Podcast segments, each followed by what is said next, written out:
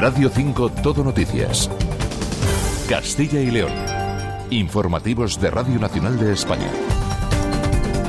Hola, ¿qué tal? ¿Cómo están? Muy buenos días. Eh, consternación en Toreno, en la localidad de la comarca del Bierzo, tras el trágico suceso que conocíamos este viernes. Dos hermanas septuagenarias fueron halladas sin vida en su domicilio por lo que parece ser una intoxicación por monóxido de carbono. Vicente Mirón es el alcalde. La familia sí que es una familia más numerosa del pueblo, hay varios hermanos y demás familias que todavía viven al pueblo y pues nos tenemos todos un poco consternados porque es una familia muy querida y, de Toreno de toda la vida.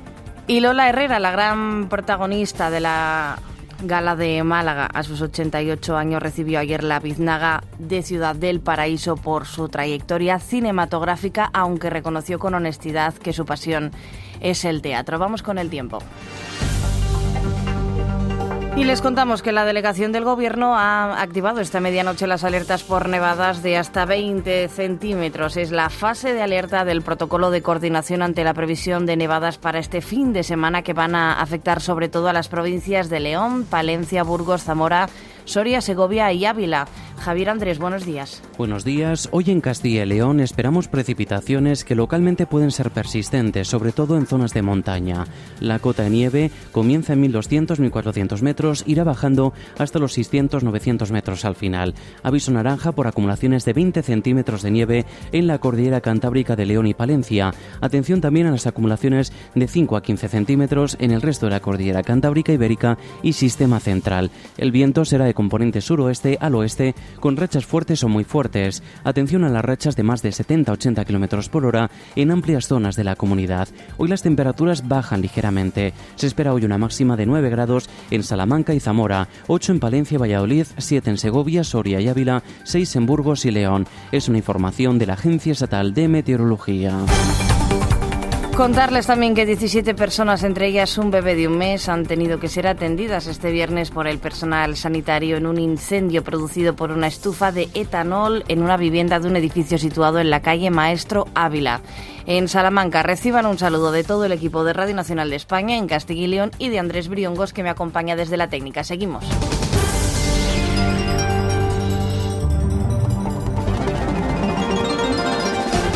La Guardia Civil ha encontrado este viernes los cuerpos sin vida de dos septuagenarias en una vivienda de la localidad leonesa de Toreno, en la comarca del Bierzo. La primera hipótesis que baraja la Benemérita apunta a que estas dos hermanas de 72 y 73 años se habrían intoxicado con monóxido de carbono en una cocina de carbón. Vicente Mirón es el alcalde. Según los vecinos también me dicen que era en el barrio se notaba desde por la mañana un olor muy fuerte al tufo de, de la cocina, ¿no? Entonces está sin realizarse la autopsia, se tiene que hacer y cuando sepamos el resultado de la autopsia y, la investigación que está abierta, pues podremos concluir de forma definitiva, pero de momento, sin asegurarlo 100%, la causa más probable es eh, una intoxicación por monóxido de carbono o algo así.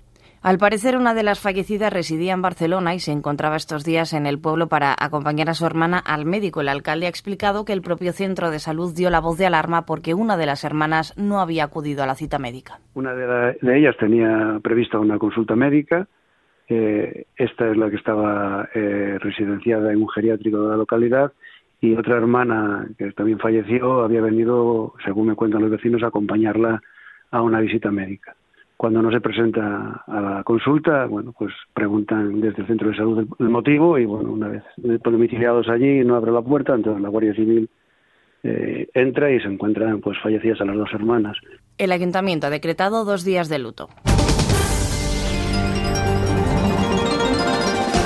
Convocatoria de huelga parcial para el personal de mantenimiento de las carreteras del Estado en Ávila se inicia hoy con carácter indefinido. Unos paros que afectan a las horas extra, es decir, a los trabajadores que están de guardia ante cualquier urgencia como nevadas o accidentes de tráfico. José Ramón Muñoz es el secretario general de FICA UGT allí en Ávila. Están 24 horas al día, 365 días al año pendientes de que puedan recibir un aviso, lo que provoca que en algunos momentos se estén haciendo jornadas maratonianas, dado que parece ser que por las condiciones meteorológicas puede haber un aviso de nieve e inclemencias meteorológicas el sábado y el domingo, pues habitualmente convocan a esta parte de la plantilla para acudir a eh, solucionar todo lo que es el mantenimiento, esparcir sal, mm. pues son estos trabajadores los que eh, van a realizar la jornada de huelga.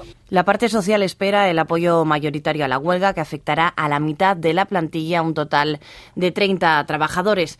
Más asuntos. El ministro de Justicia, Félix Bolaños, ha presidido este viernes la conferencia sectorial de justicia que se ha celebrado en Palencia. El ministro dice que hay que dejar actuar a la justicia sobre la petición del Partido Popular para que dimita Francina Armengol como presidenta del Congreso por su presunta implicación en el caso Coldo. Para mí lo esencial es que respetemos la investigación judicial y que lo hagamos dándole tiempo al tiempo, es decir, que permitamos que la Fiscalía, que la UCO, que los jueces, que los magistrados puedan investigar y puedan conocer lo que realmente ocurrió.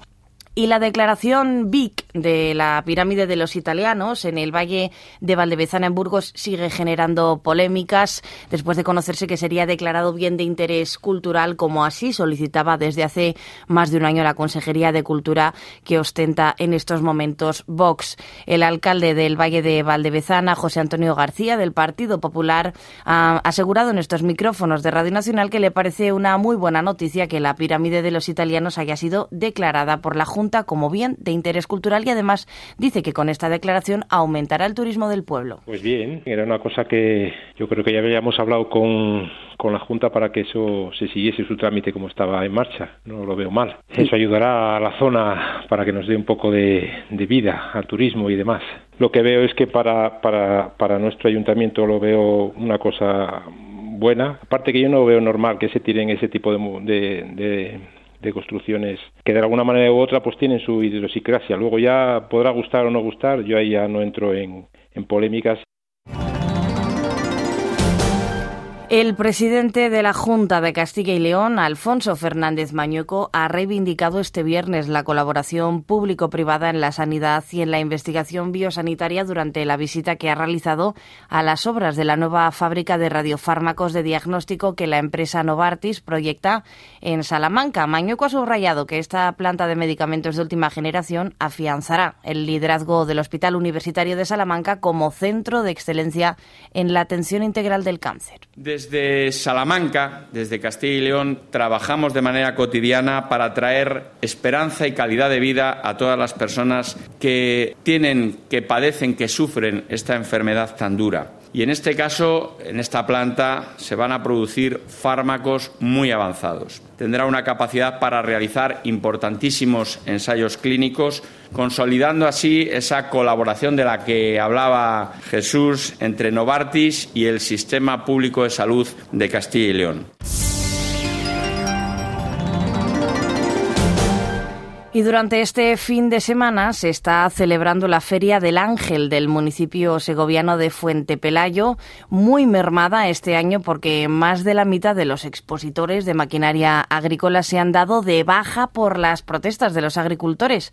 El 70% de los expositores del sector ha renunciado a su participación por las protestas de agricultores y ganaderos. Nos lo explica Alba Sanz, que es la alcaldesa de Fuente Pelayo se excusaron diciendo que bueno pues que dado las circunstancias eh, la, crisis del sector eh, los agricultores que estaban preparando eh, las acciones que están preparando de tractoradas y demás bueno pues que no veían que no se ve bien entre entre los profesionales del campo que se exponga la maquinaria aquí en la feria del Ángel Sí se mantienen las exhibiciones de caballos previstas para la tarde de este sábado y también de mañana domingo y estos últimos segundos para la música.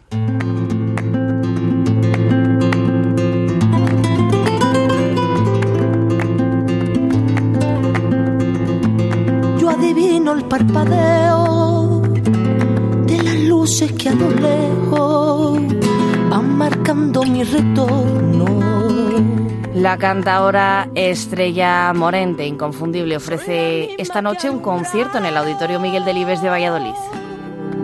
Con su pálido reflejo, juntas horas de dolor la cita es a las 9 de la noche y aún hay alguna entrada disponible. Nos despedimos aquí, pero volvemos con la actualidad de Castilla y León a partir de la una y media de la tarde. Tuya su vida, tuyo es su querer. Bajo el volón, mirar de las estrellas que con indiferencia hoy me ven volver. Volver.